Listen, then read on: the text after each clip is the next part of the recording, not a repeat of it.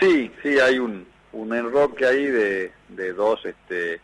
funcionarios, militantes, eh, de diferente extracción política, pero que coincidimos en la visión que tenemos de la ciudad, así que eh,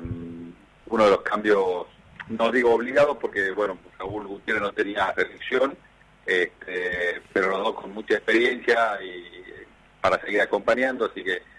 el cambio es en el gabinete, algunas, algunas direcciones, pero en líneas generales continuamos con el equipo que, que venimos trabajando y que entendemos ha sido respaldado o aprobado en el 7 de agosto, con lo cual eh, profundizaremos las cosas que venimos haciendo bien y trabajaremos también para cumplir lo que todavía falta. ¿Y qué es lo que le falta a Termas? Eh, no, Las Termas es una ciudad que ha tenido una expansión importante en los últimos, eh, en los años, un crecimiento, eh, se ha consolidado nuevamente como destino a partir de la infraestructura de la que ha dotado el gobierno de la provincia, con la decisión de Gerardo Zamora de, de hacer de, de las termas un destino de invierno o el destino de invierno más importante de la Argentina. Y por supuesto que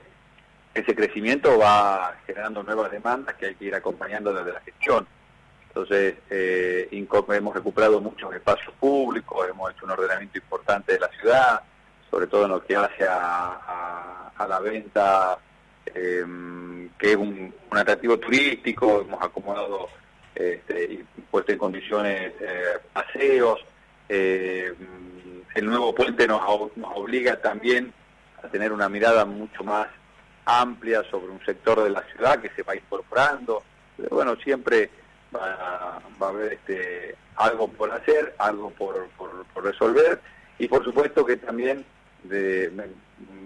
poniendo la, mirada puntualmente en los vecinos, eh, más cuadras de pavimento, ampliar los servicios de, agua, de cloaca, de, electricidad, de, gas, que si bien no son resortes del municipio, sí tenemos la obligación de gestionarlos y incluso acompañar con las obras que sean necesarias para que puedan llegar a, todos los sectores. Así que desde ese lugar